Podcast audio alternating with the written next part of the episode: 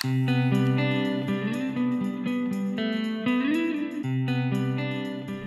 听众朋友们，大家好，欢迎收听第二期的设计苏打，我是本节目的策划人西米。大家好，我是 Lancer。咱们上期聊了很多关于设计师作品集的问题，对于作品集基本要求，怎么才是及格的优秀的设计作品集？相信听众朋友们有了初步概念了。我近期负责大量设计团队的校招工作，面试了很多全国各地的应届生，所以本期我打算聊一聊作品集通过后下一个环节，也就是最重要的部分——面试。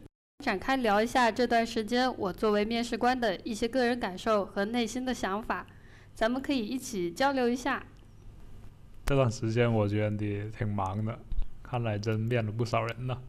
我这段时间也面了一些社招的设计师和部分的实习生，不光是国内的，还有一些在海外上学的，这期都可以聊一聊。那很好啊。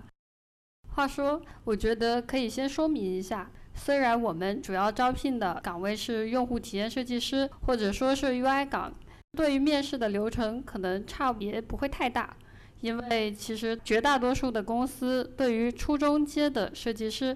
核心还是考察设计产出的能力，也就是执行力。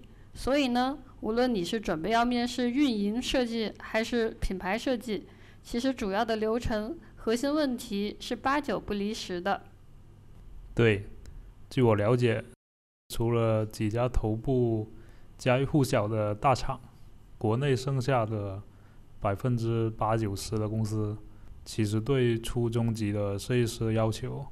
不会仅限于一个领域，虽然头衔有很多，但是真实的状况可能是你进入之后，各个方面都极有可能都要做。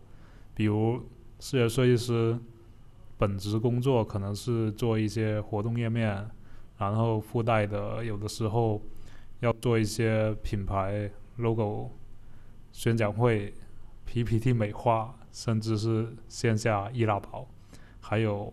视频宣传片等等，媒介可能有很多种，但其实核心还是设计能力的输出。嗯，大部分公司都恨不得招一个所谓全站的设计师，什么都能干，有些甚至还要求会写一点前端代码什么的。是的，其实早期很多网页设计师都会自己写代码。OK，咱们还是回到本期的话题吧，设计师的作品集。应该是除了自身硬性条件之外的一块敲门砖，这应该是共识。但是面试才是最重要的环节，因为面试的结果直接决定了你是否能够继续走流程，是否达到岗位的诉求。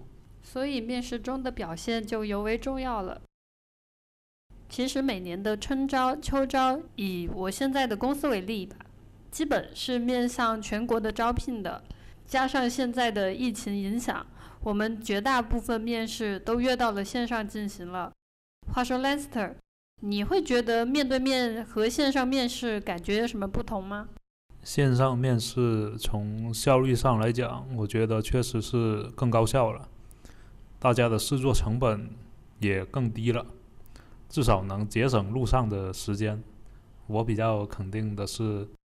线上面试会成为未来的一个趋势，当然了，肯定是不能完全替代线下面试的，毕竟隔着屏幕交流，始终会有距离感，而且视频的画面、声音的质量也不能确保每次都是百分之百同步的。虽然说线上面试有很多好处，但是我其实更愿意进行线下面试。面对面能更深度的交流和沟通。嗯，相比面对面隔着屏幕，有一些气场上直观的感受没办法判断。单纯从声音和画面的话是有误差的。现在用腾讯会议面试，为了不让对方紧张，我一般会掐点进入会议室。这里有一个细节，作为面试官，你会要求对方开摄像头吗？我遇到有的就不开的。我也遇到过不开的，然后我一般会让候选人打开摄像头。当然了，我会自己先开，然后会确认一下是否本人。面试嘛，顺便看看气质和精神状态也很重要。我虽然不是外貌协会，但是也会综合的评估看一下。关于外貌的话，这个应该也有一些行业的共识。我之前看过《参与感》这本书，作者应该是国内第一代 UI 设计师。作者在书中提到了面试设计师的基本原则，就是一看、二问、三 PK，其中看在第一位。哦，这竟然还有口诀的！大致的意思是，一看就是看他穿什么，就是以貌取人了，看看是否有范儿。所以说，貌不是说他外表是个美女还是帅哥，而是指气场和气质。这个范也不是一定非得留长头发、蓄个须，看看他穿的衣服鞋帽。往往就能够体现出设计师的审美能力和搭配能力，能让你感知到他的个性和生活品质。更直白的说，设计师的工作是包装和美化，能设计出好的作品的，都是有意识的和习惯先包装好设计自己。那话说回来，西米主播你会怎么看呢？出于尊重，我自己会开摄像头。对应也会要求对方开摄像头，因为我需要观察对方的表情状态来判断对方到底是一个什么样性格的人。如果这些基础的信息没有了解到的话，更不用说接下来会跟他一起工作。你前面提到的那个点我也很认可，我认为设计师是要讲究穿搭的。如果线下面试，我就会很注意这个人的衣着。毕竟，设计师一部分职责就是在用审美的壁垒在说服别人，虽然不绝对吧，但是做到穿搭得体的话是会加分的。是的，其实关于看的部分，或者是外貌、穿搭、气质，都有很多点是能够给面试官加深印象或者加分的。打开摄像头，好好收拾好自己，保持一个良好的精神状态。保持平常心，不要太亢奋或者紧张，以及穿着得体，就是一个面试的基本礼仪。那么面试过程呢？作为面试官，你有遇到过什么印象深刻或者想聊一聊的经历吗？前段时间我面试了好几个海外留学经历的设计师，我印象整体都比较好。首先是面试的过程，我能明显的感受到，他对作品的来龙去脉都表达的比较清楚，有结构、有逻辑、有猜想，不是流水账的那种。虽然不是商业项目，但是作为个人项目，能把思考的逻辑和设计目标、设计的思路都讲述清楚，把自己的思路讲透，我觉得就挺好。显然是有自己对设计有个人思考的，对设计本身有热情和专业思考。其实我比较偏好有这些特质的同学。专业过关之后有热情是很重要的。如果能沟通表达好，就是头脑清晰的讲述的好，那就很有竞争力了。最后我也给他通过了。你那边呢？有哪些印象深刻的案例？嗯，我倒是有一个，有一个网易云音乐的模板简历，我约了面试，通篇下来，其实这个同学的输出算是合格的，表达和理解能力都还算可以，实习意愿也很强烈。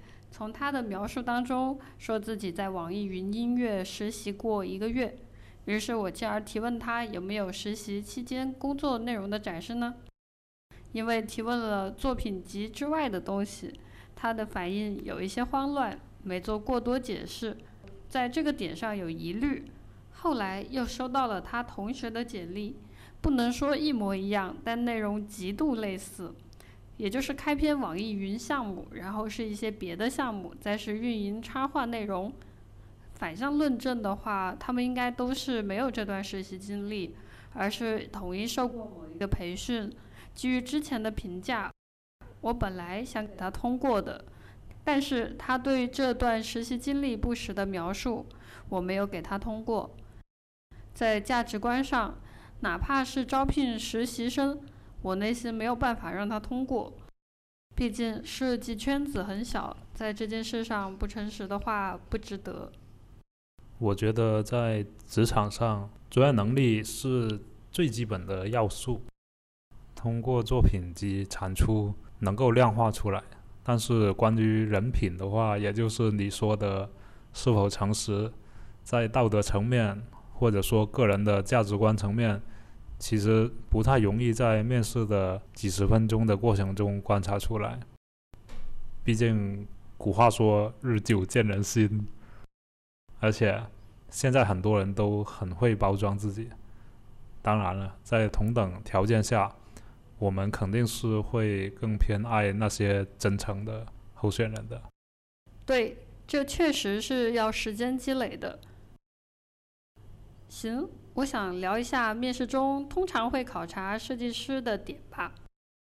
我面试流程比较通用，原则是引导对方去说更多。我会先让对方做自我介绍，我从对方的自我介绍就能大概判断他是一个什么样性格的人。这里举一个例子，有的同学介绍自己会是这样：我叫小王，目前就读于中央美术学院工业设计专业。目前大三，性格开朗，嗯，喜欢读书，很高兴今天能够获得面试的机会。大体如此，不能说不对，只能说这样的介绍比较平淡。哎，那你可以举个例子，怎么介绍可以脱离平淡呢？这个的话有一个办法，可以尝试用量化的方式来论证。除了基本信息，还可以说我喜欢看书。最近在钻研用户体验设计。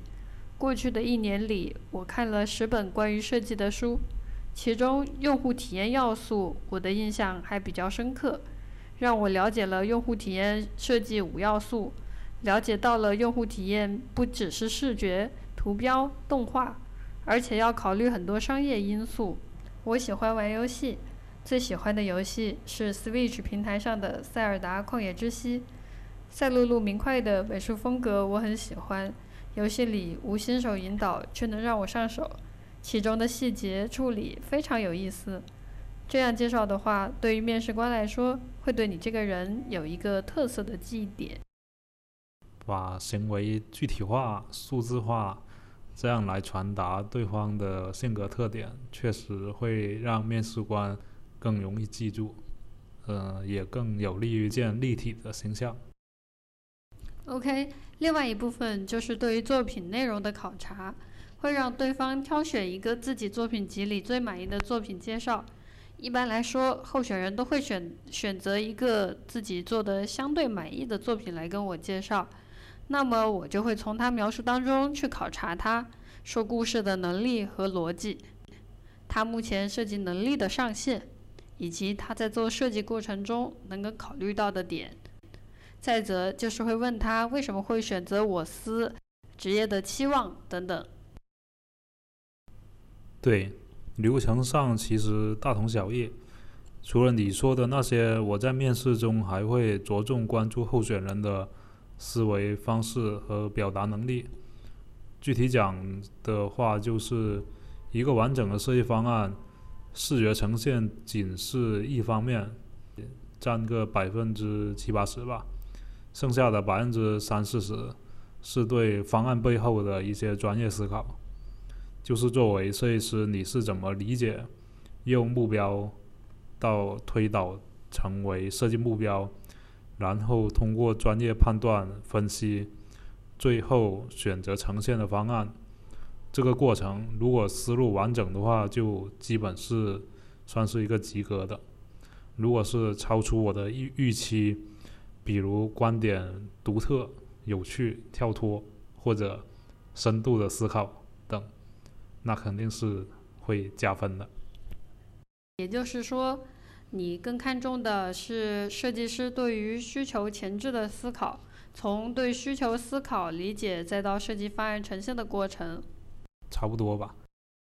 产出设计方案的过程是一个动态解决问题的过程。为什么说是动态的呢？就是由于每个人的经验都是有局限性的，想象和落地肯定是存在差异的，所以构思和落地的效果其实是需要反复的打磨的。也就是说，一个经得起推敲的设计方案，肯定是经历过反复调整之后才形成的。这个过程就是一个动态的过程。基本明白了。最后我还想讲一个点，嗯，就是不要只做低水平的重复。这主要是对有一些工作经验和积累的同学来说的。我想说的低水平，具体指的不一定是不熟练或者不高端，而是指一些低维度的水平。举个例子，就是假如现在你做一个项目或者需求，都是在反复的从网上找参考、做分析、出方案，那么很难做到一个体系化的提升。再怎么忙的话，还是会停留在技巧层面的提升，而不是理解的提升。所以在面试的时候，除了看各种技巧的成熟度，我会问他对所面对的问题的理解的角度和分析的方法。这很大可能。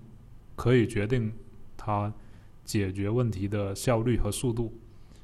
解决问题的方法不见得在问题之内，就好像解决设计问题的方法，往往在于对设计问题本身的理解。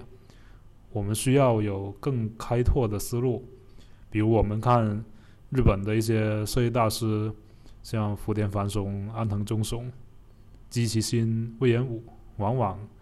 还是在探讨日本的社会形态和文化的传承，再回到设计，才能有冲破表达的和体验的新的解决问题的角度。包括特斯拉的伊隆马斯克所推崇的第一性原理，也是一个非常好的办法。解题思路可以看出面试者的思维方式，而突破普通解题思路的答案，需要跳脱出设计本身的视角去审视问题。说的后者，其实还需要一些设计积累的。你一般会问候选人哪些问题呢？首先，我问的问题分两类，第一类是针对作品和内容本身的，就面试之前，我会先浏览一下候选人的作品集。然后会记录下来我发现的问题，大部分时候我一般会把这些问题穿插在对方讲述作品的过程中。第二类问题是我会自己整理的一些通用问题库。你可以举几个例子聊一下吗？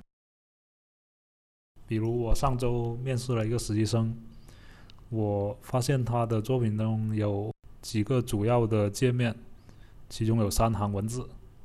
每行字的字间距都不一样，所以我问他那个模块中的排版的字体是怎么考虑的，然后他就开始瞎说了，基本上我就能够判断他在这方面没有考虑过，所以我就不需要再继续问了。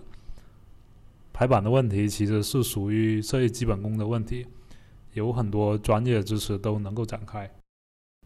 所以这个问题表面考察的是 UI 界面中的布局问题，实际是从布局这个点出发考察他对系统字体还有第三方字体的认识。嗯，对。其实从作品上看，我猜他是凭感觉的，所以我就问问确认了一下，他只承直接承认，我觉得也没关系，硬掰就不太好了。UI 界面中视觉部分。无非其实就是图形、文字、交互、动效这四个大类的内容吧。面试中每个问题我们一般都不是随便问的，所以各位在回答面试官问题的时候需要思考一下，他问这个问题的目的是什么，不要一上来就瞎说，会暴露的。因为面试你的人肯定比你经验丰富。嗯，那还有其他的问题吗？嗯，我再举一个对实习生必问的一个问题，就是你觉得自己的优缺点是什么？你认为你最擅长的是什么？还有你的缺点或者短板又是哪个方面呢？这个比较常规的问题。其实问这个问题的时候，基本是面试的后半段了。从前半段，我基本能够对候选人有一个初步的判断，然后这时候问的话，主要是看候选人是否对自己能有一个清晰的认知，是不是有足够了解自己。我得到大多数的回答都是相似的。在特别是艺术类的学生，大都觉得自己很感性，然后觉得自己的逻辑性不够好，还需要提升等等。这个我觉得这基本上没有回答到点上。总之，我还是没有遇到过能答的比非常好的。你那边有遇到过回答的比较好的吗？没有，不过拆解一下问题。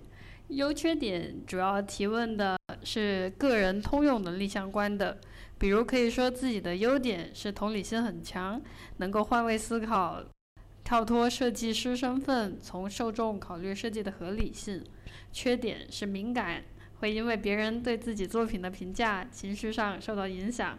但是敏感不是坏事，它帮助我更好的做设计，我也会努力学会掌控它。然后是擅长和短板。这里主要提问的是专业能力，比如擅长视觉表现，能够掌握不同视觉风格；短板是动效只能做基础的动效，特效部分目前还在学习。好，不错，这是个比较好的回答了。行，那我们再讨论下一个问题吧。嗯，如果候选人的作品陈述都还不错。我可能还会进一步考察他的做事的方式和习惯，比如我会问你平时是怎么做设计方面的积累或者学习的呢？如果他说平时会阅读一些专业书，那我会继续问：那你最近在看什么书呢？有什么新的体会或者理解可以说一下？如果能说出一两个观点的话，不是瞎编的那种，那就 OK 了。我之前面试过一个设计师，他说最近在看网页那本《以匠心制设计》，讲到了在设计过程中要评估实际的需要，然后设立一些严格的规范。还有设计师的核心竞争力是创造力，而能够实现创造力的是。技术是功力，是对视觉设计的灵活掌握，是对品牌设计的深刻理解，还有对视觉流程的轻松驾驭。我大概也浏览过，说的基本没什么问题，那就是算是不错的了。嗯，另外建议别瞎编，因为继续追问的话，很可能会给自己挖坑。对，看书的部分也可以考察对方是否有效的积累，毕竟看过跟受用还是不一样。这个环节就可以检验他学习的效果，也就是学习能力的考察。最后还有个例行必问的问题，就是我会问你有什么问题想问我的吗？这个问题其实是候选人的一个非常好的机会，但是我发现很多学生。其实都意识不到，我遇过好几个说没有问题的，然后就收场了。还有问一些福利待遇问题的，应该问 HR 的环节才对。然后一面和二面的环节是不太合适问这种问题的。嗯，最后问面试官的问题呢，应该要在面试之前准备好。嗯。这些问题都值得好好细想一下。其实面试中充满了各种变量，作为面试者，你可能每个反应都会对最最终的结果有影响。另外，面试也是企业和设计师双向选择的过程，所以也不必太执着。其实我们刚刚聊的那些，主要是我们的一些过往的经历，挺有代表性的。当然了，面试还有很多不确定性。我非常推荐大家去看一本书，叫做《设计的思考：用户体验核心问答》。这是一九年出版的书，里面涉及到了大量的跟设计相关的问题。嗯，里面的问题，我觉得大部分从业者应该都会遇到过，或者以后也许会遇到。作者的回答都比较落地，也有一些指导意义。我非常推荐，无论是即将工作还是工作有些年头的，都值得去读一读。最后，给听咱们节目的朋友一点你觉得有用的建议吧。最后，我觉得面试要放平心态。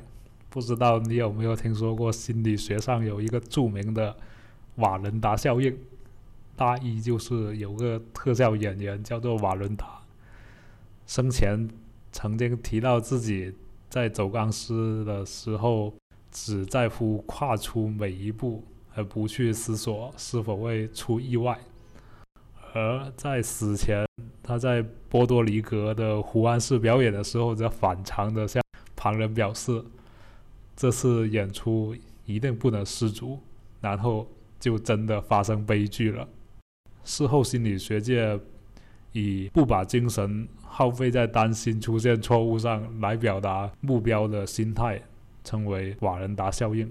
其实每一场面试都是一次你跟行业交流的机会，只要做好事前的准备，尽自己最大的努力，充分的了解对方的需求、岗位的需要，好好的享受好交流的过程，那就足够了。最后面试完一定要去及时的复盘，回顾一下面试官提的问题。还有自己的回答，哪些自己是满意的，哪些是不满意的？如果重新回答一次，是否能回答的更好？嗯，就像迭代产品一样迭代自己。OK，我们大致回顾一下本期的主要内容：面试要注意的基本礼仪，面试过程中表达要清晰，面试是双向选择，不要过分看重面试结果。格局要打开，眼光放长远。设计圈不大，设计师的人品要端正，保持平常心。面试过程中，其实更多是在考察你的通用能力。要打有准备的仗，事前准备好要询问面试官的问题。以上就是本期的全部内容。如果你对我们的节目话题感兴趣，或者有疑问，欢迎给我们写听众来信。我们的邮箱地址是设计苏打的英文 d e s i g n s o d a at 幺六三点 com。设计苏打在小宇宙、网易云音乐和苹果播客不定期更新，欢迎订阅和推荐给你身边的伙伴。